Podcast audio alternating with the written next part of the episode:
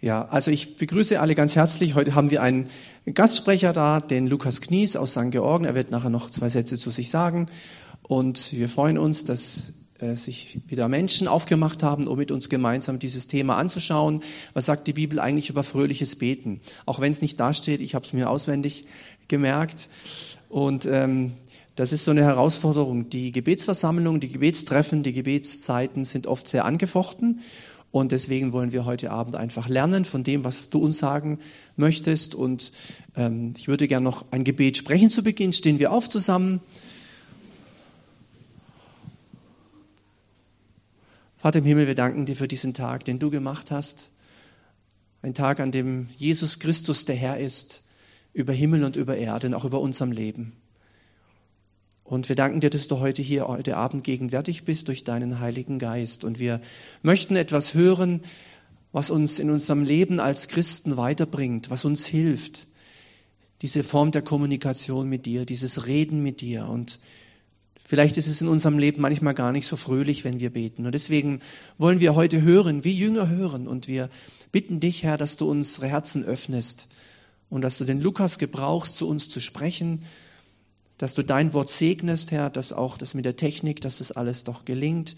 Herr, wir legen dir das hin und wir rechnen mit deinem Wirken und beten dich an über diesem Abend. Danke für jeden, der da ist. Du hast für jeden etwas und das möchten wir empfangen. Amen. Amen. Gut, dann leg los. So, die erste Gebetserhörung heute Abend haben wir. Die Technik läuft. So. Ja, Michael hat gesagt, mein Name ist Lukas Knies, ich komme aus St. Georgen. Einige werden meinen Vater kennen, Bernhard Knies, der ist in der Region nicht ganz unbekannt und es gibt nicht so viele Kniesens, also ich gehöre zu dem Clan. Ähm, genau, ich bin in St. Georgen und bin dort in der Leitung vom Haus des Gebets in St. Georgen. Ein Gebetshaus ist ein, ein Dienst, der sich zur Aufgabe gemacht hat, einen Ort für eine Region zu schaffen, äh, wo Tag und Nacht Gott angebetet wird und wo Tag und Nacht Menschen zusammenkommen aus allen Gemeinden, aus allen Kirchen und Freikirchen, um gemeinsam dort zu beten. Momentan passiert es etwa 30 Stunden die Woche und unser Ziel ist es, 168 Stunden die Woche zu machen. Und immer wenn ich so erzähle, ich komme vom Gebetshaus und ich predige über Gebet, dann höre ich oft so Sätze wie, ah, das ist, das ist gut, dass, dass ihr das macht. Es ist schön, dass ihr betet und dass ihr es auf dem Herzen habt, viel zu beten. Und da ist manchmal so ein bisschen die Klammer auf so. Und ein Glück, dass ich da nicht dabei sein muss. Ein Glück, dass es nicht meine Aufgabe ist. Ähm, weil ich weiß nicht, was du mit Gebet verbindest. Wenn du hörst Gebet oder noch schlimmer dieses Wort Fürbitte, was so an Assoziationen in deinem Kopf ist oder was an Gefühlen hochkommt.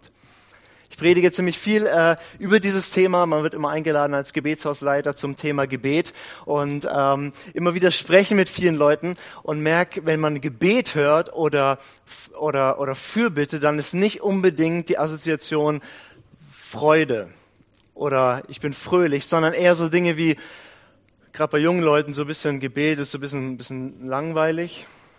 Also so ging es mir auch viele Jahre. Also Gebet habe ich verknüpft mit langweilig und ich kann Sekundenzeiger anschauen, bis die Zeit rum ist. Gebet habe ich ähm, lange Zeit war meine Assoziation anstrengend und auch Pflicht.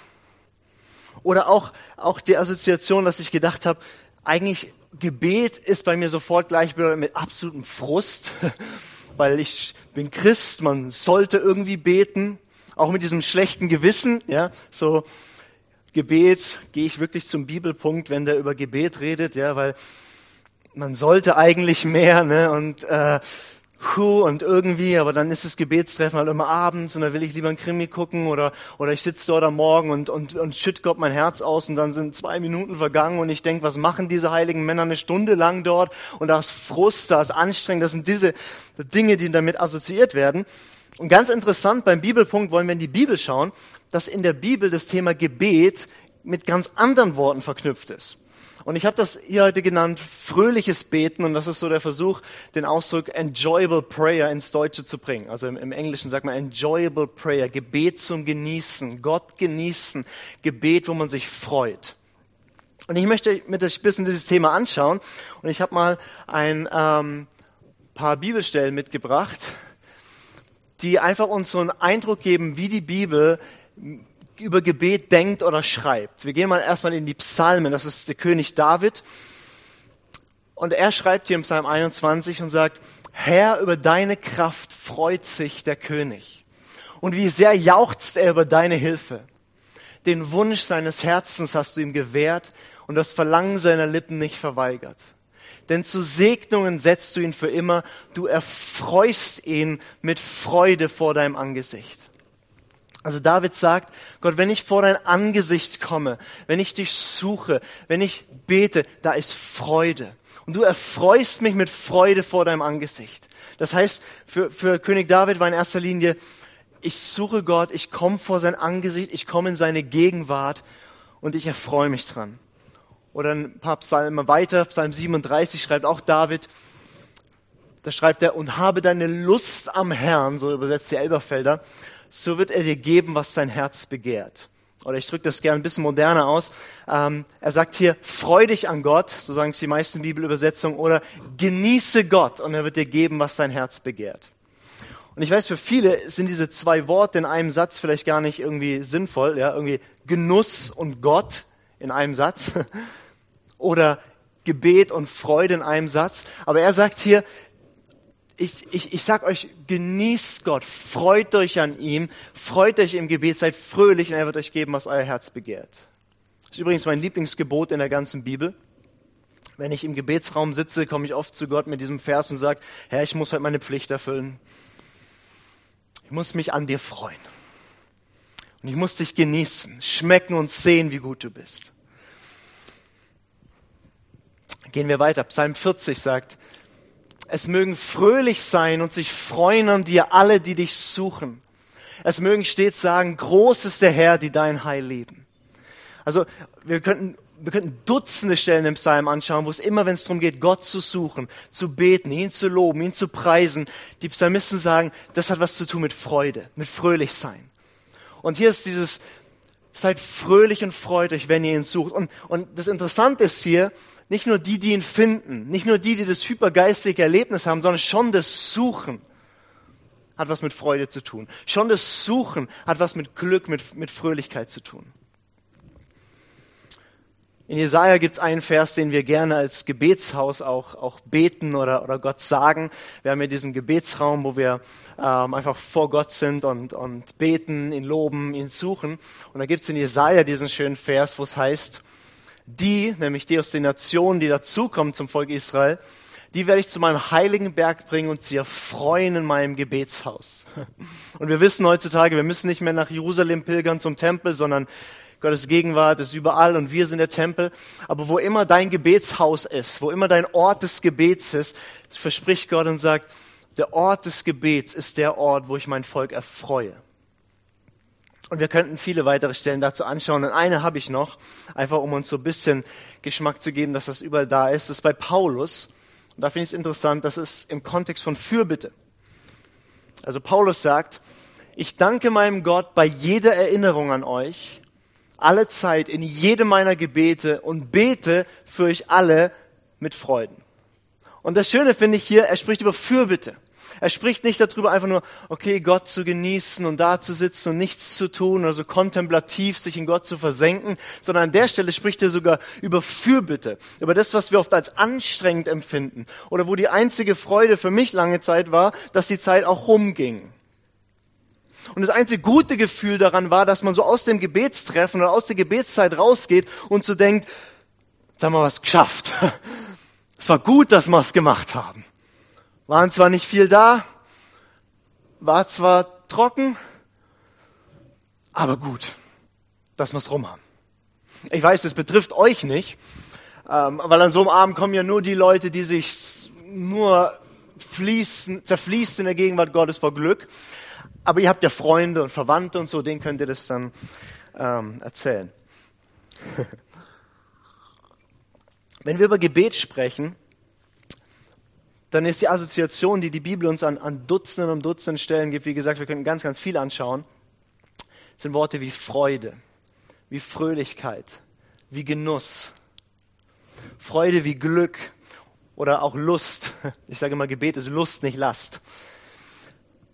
Und wenn wir über Gebet sprechen, sprechen wir nicht in erster Linie über eine Methode. Ich werde heute Abend auch nicht über Methode lehren, wie betet man, sondern über was ist Gebet und wie können, wie können wir da hinkommen, dass es Freude macht, dass es schön ist. Es ist nicht in erster Linie eine Methode, nicht in erster Linie eine Pflicht, nicht in erster Linie eine Aufgabe, so eine To-Do, die wir abhaken. Es ist nicht in erster Linie ein Mittel, um irgendwie Segen zu bekommen, sondern wenn wir über Gebet sprechen, sprechen wir über unzählige verschiedene Formen, wie wir diesem Gott begegnen können wie wir vor Gott kommen können. Und deswegen ist Gebet viel mehr sein als tun. Ich habe ganz lange Gebet verbunden mit, ich muss was machen. Ich muss jetzt was beten. Ich muss jetzt mein Herz ausschütten. Ich muss jetzt Fürbitte tun. Bis ich entdeckt habe, Gott geht es gar nicht darum, dass ich mich da vor ihm abstrample, meine geistlichen Kniebeugen mache, sondern in erster Linie geht es ihm darum, dass ich da bin und er da ist und wir uns begegnen. Das heißt, Gebet ist Beziehung, ist Gemeinschaft und Gebet beginnt gar nicht mit uns, beginnt auch nicht mit einer Not, nicht mit einem Problem, sondern es beginnt damit, dass Gott da ist und wir in Verbindung mit ihm treten. Warum Freude am Gebet? Warum fröhliches Gebet? Wie kann ein Paulus sagen, er betet alle Zeit mit Freuden? Gut, da sagen wir, das war halt Paulus, der Superapostel. Aber der war, wenn wir seine Briefe lesen, so ein Mensch wie, wie, wie du und ich, mit vielen Problemen, der sagt, ich bin absolut schwach.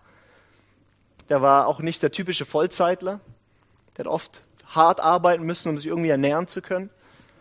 Und er sagt, alle Zeit bete ich mit Freude. Wie kann David sagen, wenn ich dich suche, Gott, vor deinem Angesicht finde ich Freude, erfreust du mich. Ich habe drei Thesen heute mitgebracht, wo ich sage, das ist, glaube ich, der Grund, warum Gebet was mit Freude zu tun hat. Der Grund, warum wir fröhlich beten können. Und ähm, in diesen drei Thesen möchte ich ähm, einerseits sagen, warum kann Gebet Freude machen? Auf der anderen Seite ist es auch der Schlüssel, wie kann dein Gebetsleben Freude machen? Wie kann dein Gebet zu einer Freude werden? Wie kann es zu einer Fröhlichkeit werden? Wie kann es zu einem Genuss werden? Und meine erste These heute Abend ist, dein Gottesbild bestimmt das Maß deiner Freude.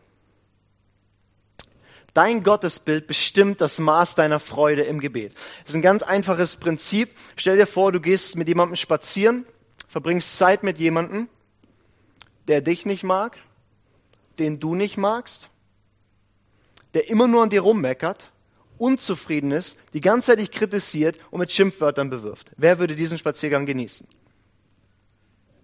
Okay, anderes Beispiel ich gehe mit meiner Frau spazieren, die ich lieb, die mich liebt. Und wir kritisieren uns nicht die ganze Zeit.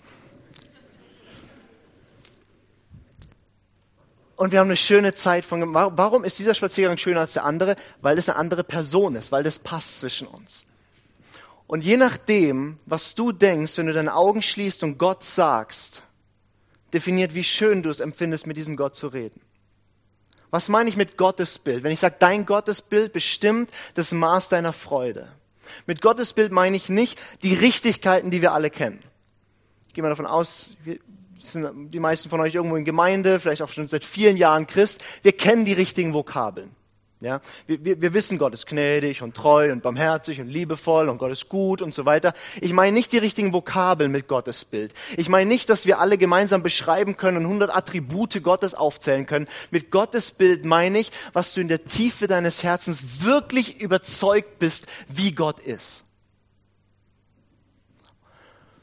Und es zeigt sich dann meistens in, in zum Beispiel so Krisenzeiten, wenn die Dinge nicht so laufen, wie wir gedacht haben.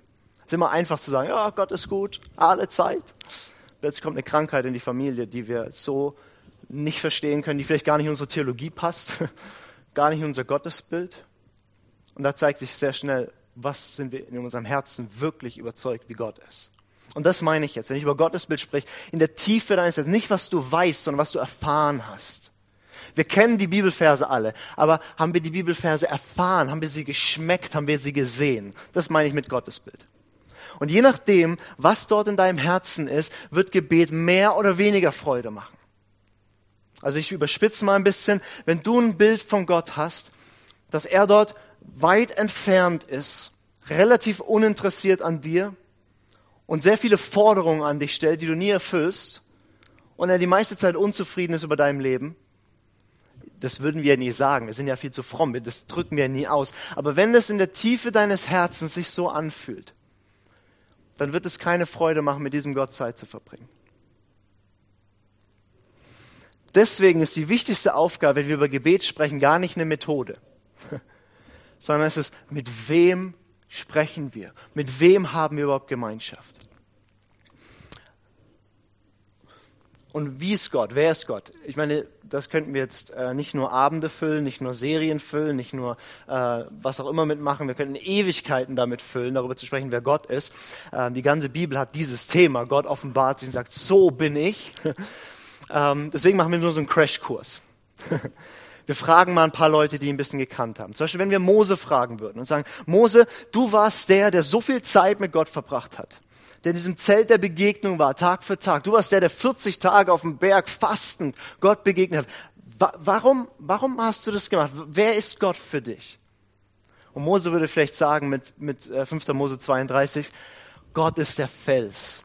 Er ist da, wo wir draufstehen, der nicht wankt, der sich nicht verändert. Er ist der, der vollkommen ist, ohne Trug, ohne Fehler. Er hat noch nie was falsch gemacht. Alles, was er tut, ist vollkommen perfekt. Ich komme zu diesem Gott und er ist, er ist vollkommen besser, als ich mir je gewünscht oder gedacht hätte. Er ist an mir vorbeigelaufen, hat ausgerufen, ich bin gnädig und barmherzig. Er vergibt Schuld, ist gleichzeitig gerecht und er würde schwärmen davon, wie Gott ist. Oder wenn wir David fragen würden, David, du hast so ein Zelt gegründet, wo die Tag und Nacht dort angebetet haben, um die Bundeslade rum. Und du hast gesagt, deine Lebensvision ist, in Gottes Gegenwart zu sein und seine Schönheit anzugucken. Das ist Psalm 27, Vers 4, wo er sagt, das ist mein, mein Lebensinhalt, das ist, wofür ich lebe. Wenn wir David fragen würden, warum hast du so gern gebetet? Warum hast du da draußen mit deiner Harfe gesessen bei den Schafen und hast Gott Loblieder gesungen? Warum hast du Freude an diesem Gott? David würde vielleicht sagen mit Psalm 16, vor seinem Angesicht ist Fülle von Freude. Und in seiner Rechten sind Vergnügung alle Zeit. Er würde sagen, Kennst du diesen Gott? Weißt du, wie es ist, vor ihm zu sein? Er würde sagen, dieser Gott ist pures Vergnügen. Dieser Gott ist nicht nur freudig, gut drauf. Dieser Gott ist die Fülle aller Freude. Der höchste Genuss, den ein Mensch erfahren kann, würde er sagen, ist bei ihm. Und er ist absolut voll und er ist ewiglich. Es gibt nichts Besseres, als da zu sein. Und dann würde ich vielleicht zu David sagen, den Vers kenne ich. Und er würde mich fragen, kennst du den Gott auch? Oder wenn wir, wenn wir, wenn wir Hesekiel fragen würden.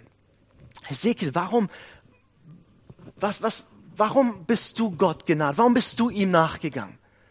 Hesekiel würde sagen, weil er so faszinierend ist. Ich habe immer gedacht, ich kenne ihn.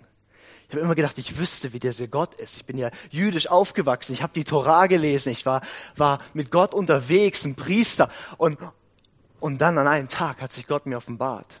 Hesekiel Kapitel 1 bis 3 offenbart, wie, wie, oder, oder äh, erzählt, wie Gott sich in seiner ganzen Herrlichkeit im Hesekiel offenbart und zeigt und sagt, so schön bin ich. Und, und Hesekiel schaut sich das an, hat so eine offene Vision, könnt ihr alles mal nachlesen, ist ein bisschen so, okay, da sieht er komische Sachen und so, aber das, die Essenz von allem ist, Gott ist irgendwie unglaublich herrlich. Und nach diesen drei Kapiteln in der Bibel, wo er so eine Offenbarung kriegt, wie faszinierend Gott ist, wisst ihr, was Hesekiel tut? Es heißt, ich saß dort sieben Tage am Fluss staunend.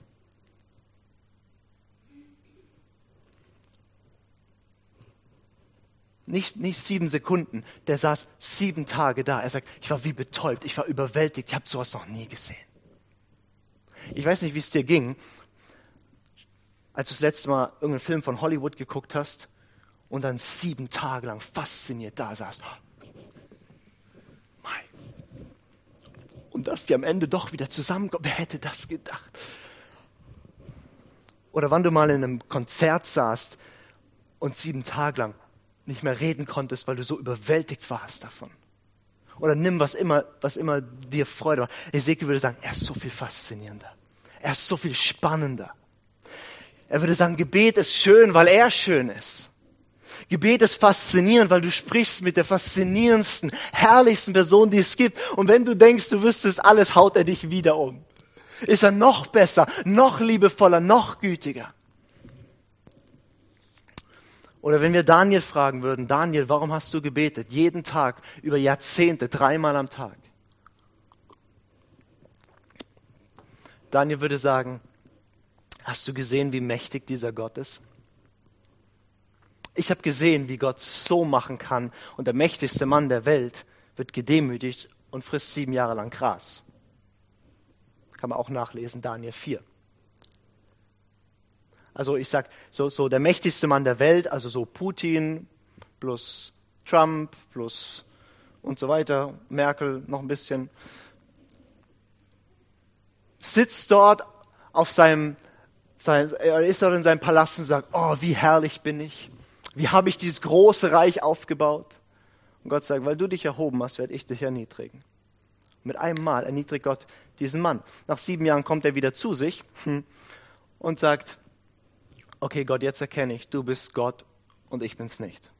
Und Gott erhöht ihn wieder. Und Daniel sagt, diesen Gott habe ich kennengelernt. Ich habe diesen Gott kennengelernt, zu dem ich bete, dass in seinem Wort steht, er will diesen jenes tun und ich bete und es geschieht. Ich habe diesen Gott kennengelernt, der über Nationen verfügt. Ich habe diesen Gott kennengelernt, der ein Wort spricht und Dinge geschehen. Warum bete ich? Weil es was bringt. Warum bete ich? Warum ist Gebet mächtig? Nicht, weil ich so toll bete, sondern weil er so mächtig ist.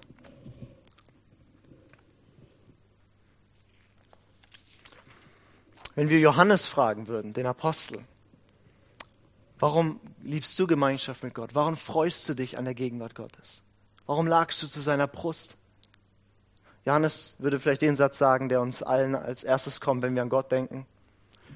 Gott ist Liebe. Gott, Gott liebt nicht nur. Gott hat nicht nur Liebe. Gott liebt nicht auch nur. Gott ist pulsierende Liebe. Gott ist pulsierende Leidenschaft. Alles, was er ist, alles, was er tut, alles, was er denkt und fühlt, ist pure Liebe. Alles, was Gott tut, tut er aus Liebe, in Liebe und für Liebe. Gott ist Liebe. Und er würde sagen, wer, will nicht mit Liebe zusammen sein?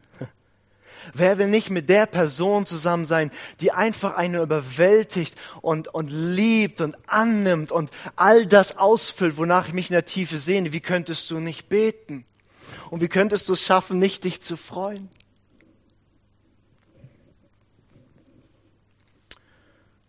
Und wenn wir Jesus fragen würden, und die Jünger haben ihn gefragt, Jesus, lehr uns zu beten. Jesus, wie können wir beten lernen wie du? Wir sehen dich beten, Jesus, du betest, Dinge geschehen. Wir sehen dich beten, du betest, du bist erfreut. Wir sehen dich beten und es scheint irgendwie zu laufen. Wir beten und es ist irgendwie, äh. Jesus, lehr uns zu beten.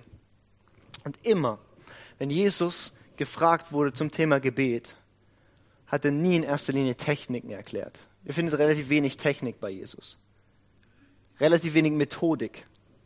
Relativ wenig, okay, erstens, zweitens, drittens und dann machst du das und dann kommt das Vaterunser und jetzt hier das. Sondern in erster Linie hat er immer darüber gesprochen, wer ist Gott. Er sagt, wenn ihr nun betet, okay, er sagt, wenn ihr, ihr dir böse seid, ihr gebt euren Kindern gute Gaben zu essen. Wenn ihr nun den Vater bittet, der im Himmel ist, wie viel mehr wird er euch Gutes geben? Also Jesus sagt, ihr kennt eure Väter oder ihr seid Väter, natürlich gebt euren Kindern Gutes. Egal wie gut ihr seid oder egal wie schlecht der, der Vater ist, er ist der perfekte, vollkommene Vater und er gibt immer und er liebt es zu geben. Er hat seine Freude daran, uns Gutes zu tun. Oder die Jünger eben Lukas 11 fragen und sagen, Herr, lehr uns beten. Erklär uns, wie funktioniert das? Und was macht Jesus? Er sagt, okay, ich erkläre es euch. Wenn ihr betet, betet so. Vater. Vater unser im Himmel, geheiligt werde dein Name und so weiter. Er gibt ihnen das Vater unser. Und das ist mehr als ein Gebet, was wir gemeinsam im Chorus beten können, sondern das ist eine Anleitung, ein Verständnis, ein Paradigma von Gebet. Und was Jesus hier macht, ist, er sagt, dein Gottesbild bestimmt das Maß deines Gebetslebens und deiner Freude im Gebet. Er sagt, wenn ihr beten lernen wollt, lernt den Vater kennen.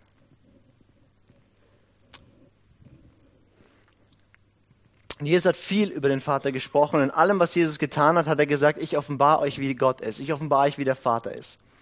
Aber Jesus hat eine Geschichte erzählt, die für mich ähm, die stärkste Geschichte ist, um das Herz des Vaters zu verstehen, was passiert, wenn wir kommen und sagen, Vater.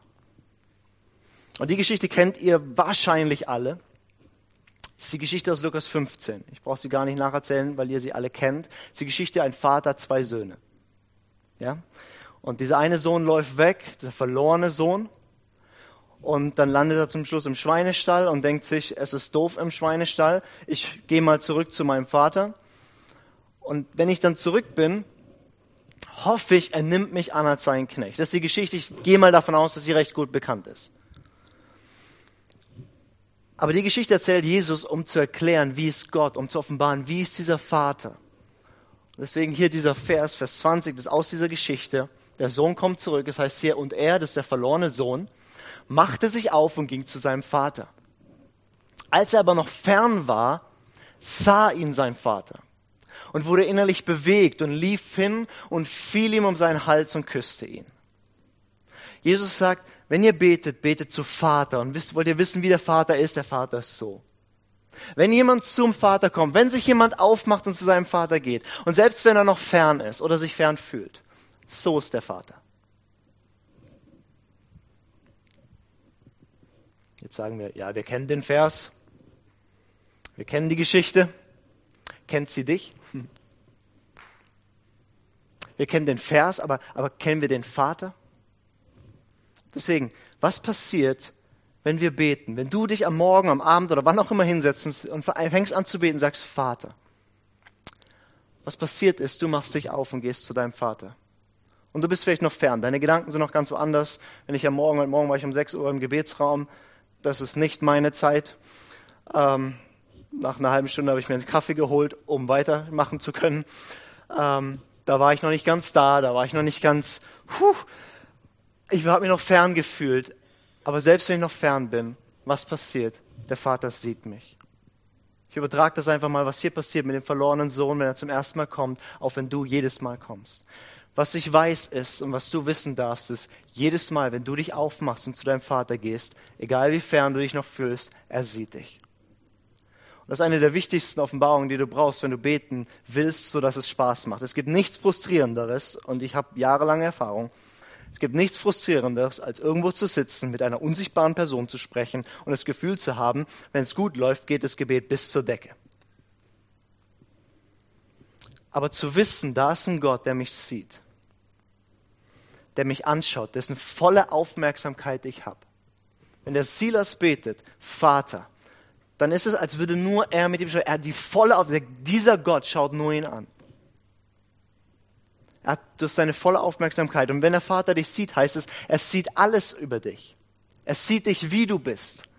Du brauchst ihm nichts erklären. Gebet war noch nie dafür da, dass wir ihm Informationen geben müssen.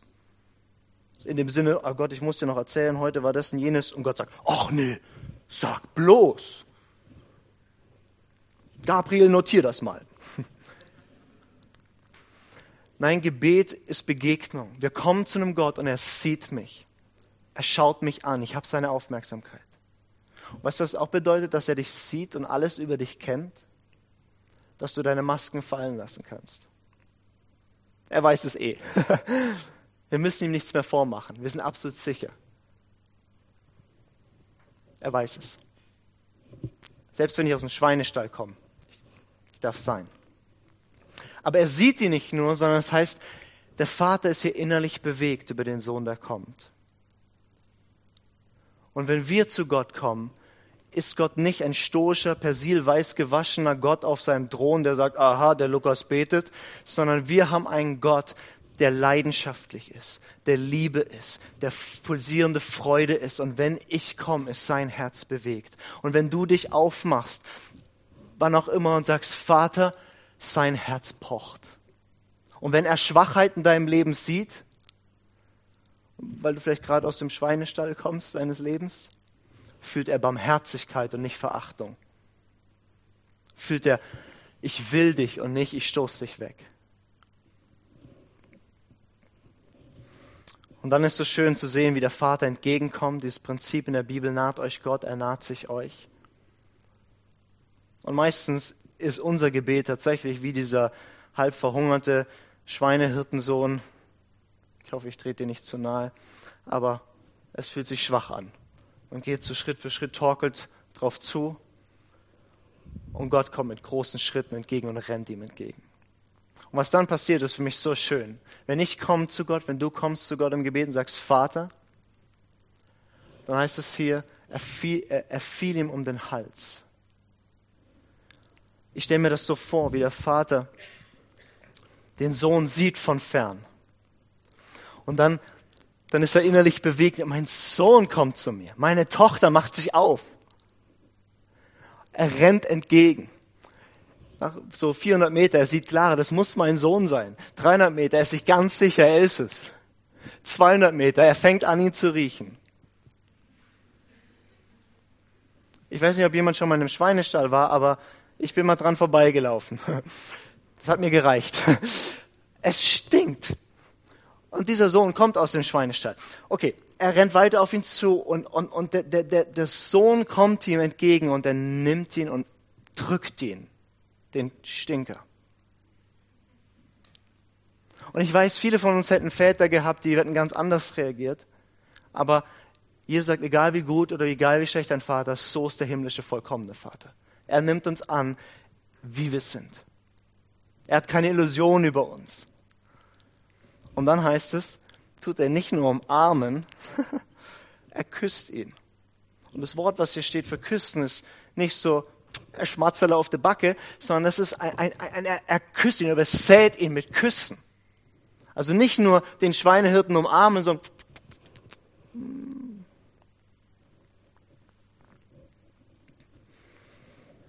Dein Gottesbild bestimmt das Maß deiner Freude im Gebet. Wenn ich komme zu meinem Gott, weiß ich, ich komme zu jemandem, der mich sieht, der bewegt ist in seinem Herzen über mir.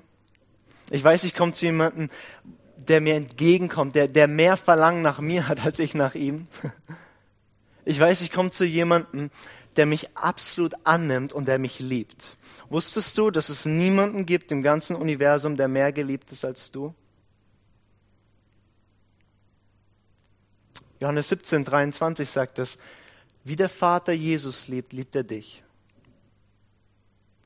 Wie Gott der Vater den vollkommenen, perfekten Jesus liebt, liebt er dich. Das heißt, es gibt niemanden auf dem ganzen Universum irgendwo, der mehr geliebt ist als du. Das gilt auch für deinen Nachbarn, aber das ist jetzt egal, okay? Du, niemand ist mehr geliebt, du kannst nicht aufsteigen wenn der Schweinedreck ein bisschen mehr weg ist, er liebt dich deswegen nicht mehr. Die Menschen um dich rum freuen sich vielleicht, dass du so ein bisschen heiliger bist und nicht mehr ganz so jähzornig oder so. Aber die Liebe Gottes ist so absolut definitiv für dich, dass er seinen Sohn für dich gegeben hat, um dich zu haben. Und zu diesem Gott zu kommen und zu beten, das kann Freude machen. Das hat was mit Schönheit zu tun. Gebet ist schön, weil er schön ist. Ich liebe Gebet, weil er mich liebt. Das heißt, was hat Gebet mit Freude zu tun? Gebet hat deswegen mit Freude zu tun, weil Gott der Gott der Freude ist, weil Gott der Gott der Liebe ist. Wenn Gott anders wäre, wäre es nicht schön zu beten. Wenn Gott ein sadistischer, böser Gott wäre, der ärgerlich auf dich ist, wir würden den Gebetsraum vermutlich schließen.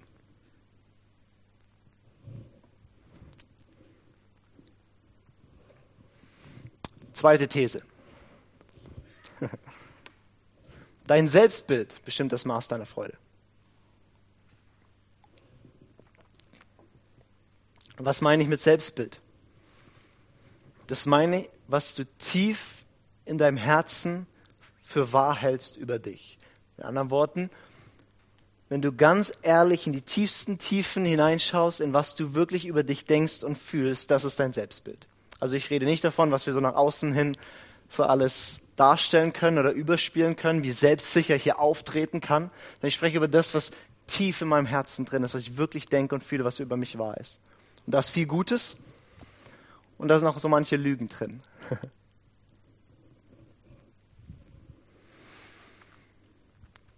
Hier, das ist wieder dasselbe Prinzip. Wenn ich zu Gott komme, und Gebet ist für mich ein Ich kreise um mich. Und ich denke, ich bin ein Versager. oder ich bin hoffnungsloser Fall, ich weiß, ich überspitze das, niemand würde vielleicht sich so definitiv, ich bin halt der Versager, aber wenn ich komme zu Gott und ich fühle mich zum Beispiel ungenügend vor Gott, oder ich komme zu Gott und ich denke, ich bin nutzlos, wenn ich komme zu Gott und, und, und, und ich denke, wer will mich schon?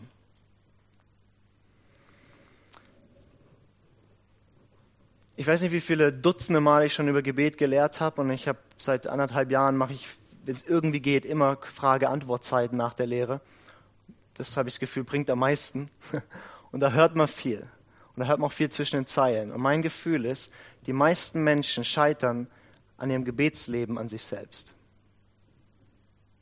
Man scheitert daran, Gebet ist, ich liefere mich in der Zeit diesem Gott aus und ich habe plötzlich kein Entertainment um mich rum, keine Dinge, die mich sonst alles, sondern ich bin konfrontiert mit einer transzendenten Macht, die wir Gott nennen, und mir.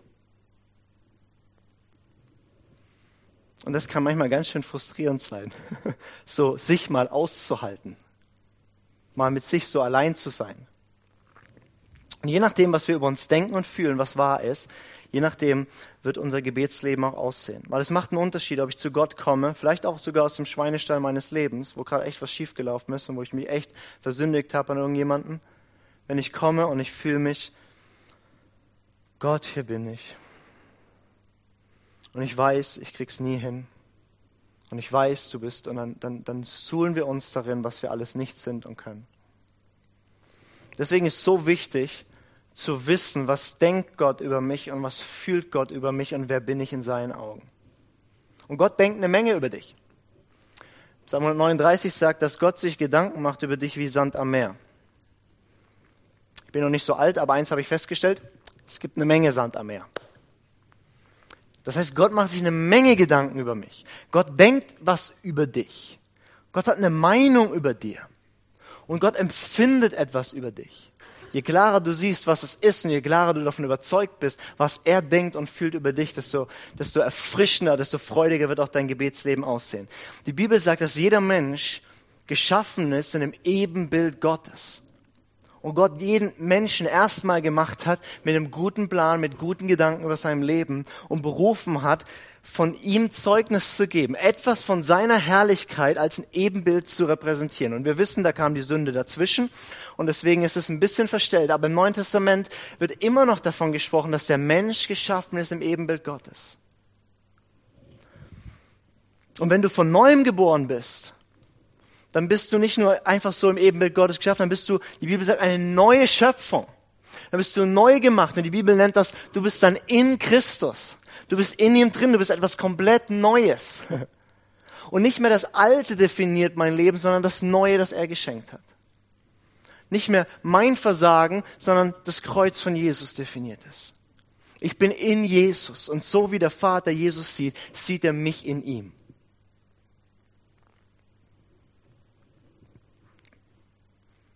Und ich stelle mir das gerne so vor,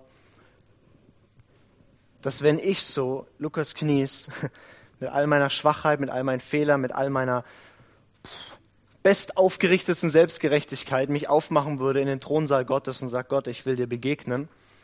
Ich stelle mir so vor, wie ich, wie ich mich aufmache zum Thron Gottes und dann komme ich so an die Tür des Thronsaals und dort steht ein Engel, schaut mich so an, sagt, du kommst hier nicht rein. Keine Chance. Und dann sehe ich, wie Jesus ums Eck läuft, pfeifend. Und der Engel, oh, Tagchef, Halleluja, preis den Herrn, komm herein. Und Jesus geht herein, setzt sich zu Rechten des Vaters. Dann knöpft er den Mantel auf und sagt, ich habe dir was mitgebracht. Und ich hüpf raus. Das heißt es, in Christus zu sein. Seine Gerechtigkeit ist meine Gerechtigkeit. Was ihm zusteht, was er zu Recht hat, habe ich aus Gnade. Das heißt, wir sind gerecht gemacht, wir sind heilig, wir sind auserwählt. Und ich weiß, wir kennen diese Wahrheiten wahrscheinlich, wir haben die schon oft gehört und jetzt sagen wir, okay, ja, ich weiß das. Aber wenn wir unsere Augen schließen und wenn wir sagen, Vater, wen sehen wir und wen sehen wir, wenn wir uns anschauen?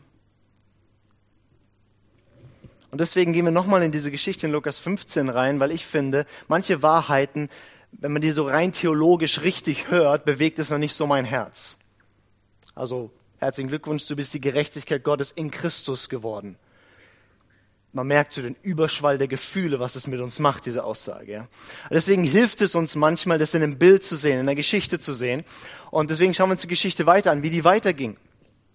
Weil der Sohn hat dasselbe Problem, was wir oft haben. Gerade eben war dieser Vers 20, der Vater hat ihn so empfangen und dann sagt der Sohn, der Sohn aber sprach zu ihm, Vater, ich habe gesündigt gegen den Himmel und vor dir, ich bin nicht mehr würdig, dein Sohn zu heißen. Und eigentlich hat er recht, oder? Wir haben es nicht verdient, sein Sohn zu heißen, seine Tochter zu sein. Aber so schön, wie der Vater reagiert. Seht ihr, wie der Vater reagiert? Gar nicht. Er sagt keinen Satz dazu. Er lässt sie einfach stehen mit dem und sagt, der Vater aber sprach schnell zu dem Sklaven, bringt schnell das beste Gewand heraus und zieht es ihm an und tut einen Ring an seine Hand und Sandalen an seine Füße und bringt das gemästete Kalb her und schlachtet es und lasst uns essen und fröhlich sein. Was ich so paradox finde, ist, dass wir alle wissen, wenn Sünder umkehrt zu Gott, ist Freude im Himmel, oder? Also stellt euch vor, da kommt einer rein, vielleicht so ein stadtbekannter Sünder, so ein richtiger Sünder, so aus Villingen, den jeder kennt. Der kommt hier rein, jetzt hier in diesen Bibelpunkt, kommt hier nach vorne, wirft sich auf die Knie und sagt, Jesus mir begegnet, ich will umkehren von meiner Schuld, er tut Buße.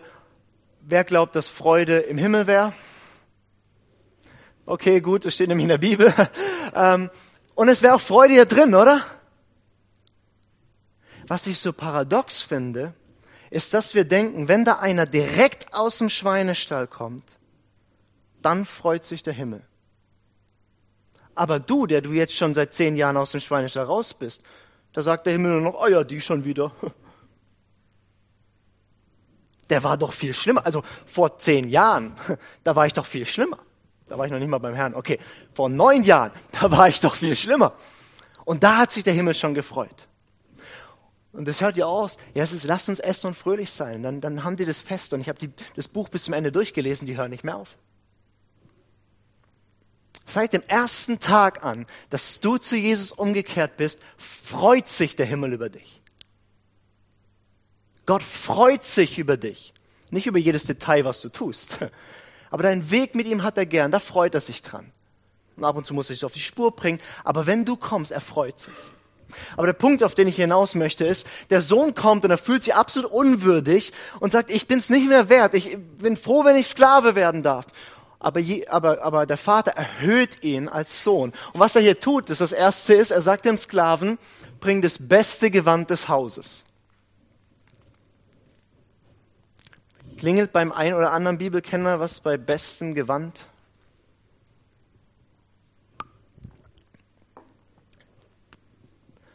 In welcher Geschichte kriegt der Sohn das beste Gewand? Jakob gibt seinem Sohn Josef das beste Gewand und alle anderen sind neidisch. Warum hat Josef das beste Gewand bekommen? Weil er das Lieblingskind ist. Ich habe gehört, wie Leute sagen, Gott hat keine Lieblingskinder. Ich würde sagen, falsch.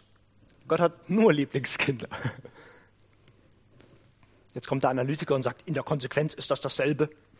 Ja, aber es fühlt sich anders an.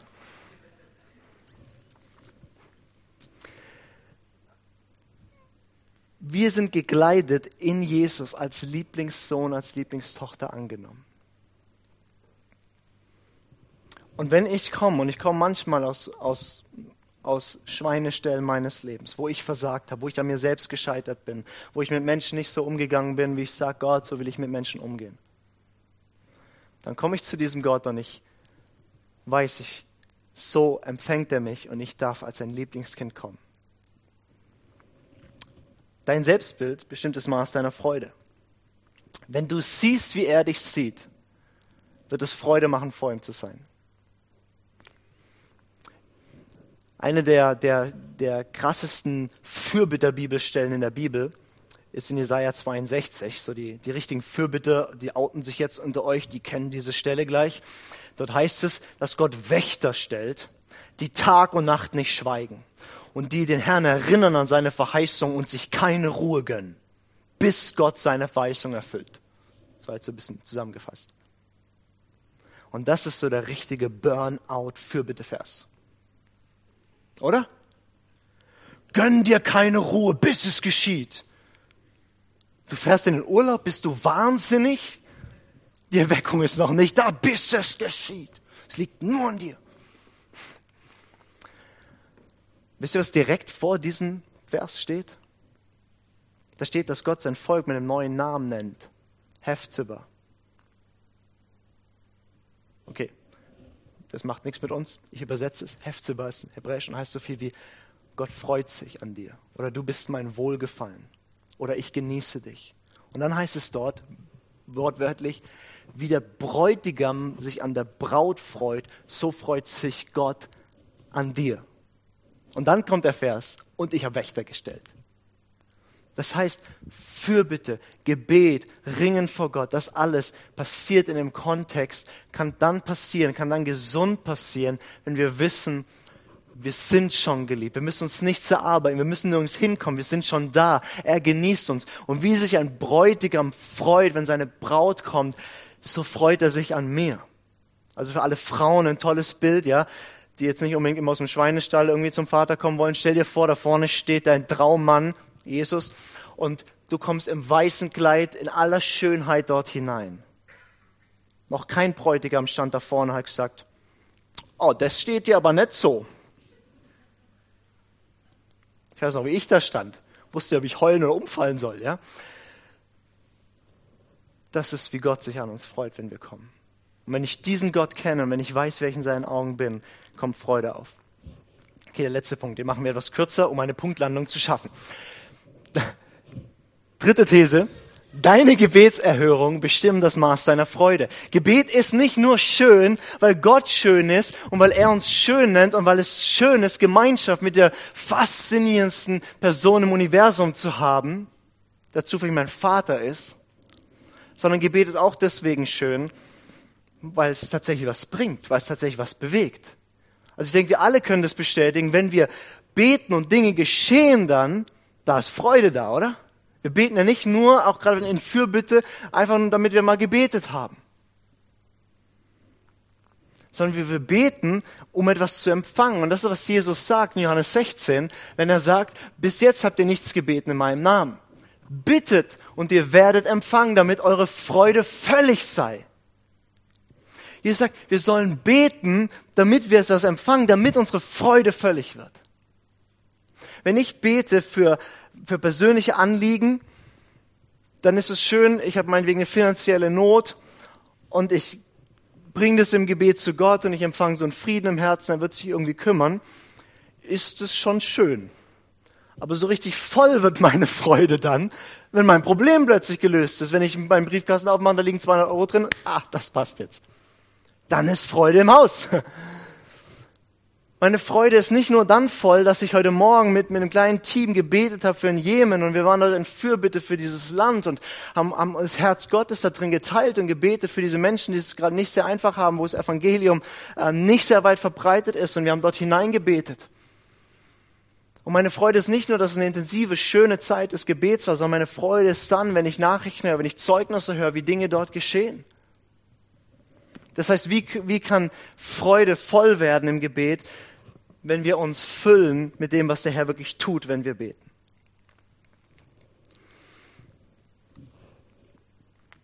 Ich mag das nochmal zusammenfassen, was ich heute gesagt habe. Ich habe gesagt, dass die Bibel über Gebet spricht als etwas, wo wir Freude empfangen, Freude erleben und wir haben dieses, diese Pflicht, uns an Gott zu freuen. Das ist eine tägliche Pflicht ab heute. Genieße Gott. Das ist, was Georg Müller gesagt hat, falls jemand Georg Müller kennt, der Waisenvater, äh, Mensch, der gesagt hat, meine, meine tägliche Pflicht am Morgen ist, meine Seele in Gott zu erfreuen. Genieße Gott. Ich habe gesagt, Gebet hat was zu tun mit Freude. Und wenn Gebet auf Dauer nicht von Fröhlichkeit und Genuss und Freude und, und, und dem durchdrängt ist, da beten wir nicht wie Paulus. Aber wie können wir beten lernen, dass es Freude macht, dass es Spaß macht? Erstens, dein Gottesbild bestimmt das Maß deiner Freude. Wenn wir entdecken, wie herrlich er ist und wir sind alle auf der Reise. Und ich meine damit, wie gesagt, nicht, dass wir die richtigen Dinge wissen. Ich meine, dass wir sie erfahren, dass wir sie schmecken und sehen. Und du musst dafür nicht so ein emotionaler Typ werden wie ich. Tut mir leid, ich bin so. Du darfst es auch anders ihn erleben und erfahren und verinnerlichen. Aber wenn es in deinem Herzen eine Offenbarung ist, wie gut er ist, wie schön er ist, es wird Freude machen, mit ihm Zeit zu verbringen. Und wenn du dann siehst, wenn du dich dann so siehst, wie er dich sieht, dein Selbstbild bestimmt das Maß deiner Freude, wenn du dich so siehst, wie er dich sieht, wird es Spaß machen, vor diesem Gott zu sein wird es Freude bringen, wird es Fröhlichkeit geben. Und drittens, die Gebetserhörung bestimmt das Maß deiner Freude. Deine Freude wird voll, wenn du erlebst, wie Gott hört. Und das ist, was mich antreibt. Ich wurde neulich gefragt, als ich auf einer, ähm, vor zwei Wochen auf einer Gemeindefreizeit gelehrt habe über Gebet, wurde ich gefragt, Lukas, woher hast du so eine Leidenschaft für Gebet? Da habe ich gesagt, ich habe keine Leidenschaft für Gebet. Ich habe Leidenschaft für Gott. Und das wünsche ich uns, dass Gebet für uns keine Technik bleibt, keine Pflicht, sondern Gottes Begegnung.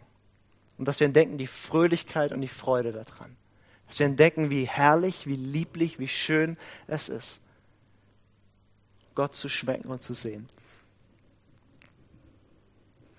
Und ich habe noch einen letzten Satz für uns, den ich sehr gerne sage. Ich habe heute Abend über Gebet gesprochen und ihr müsst mir vergeben, dass ich ein bisschen in den Predigtmodus gekommen bin.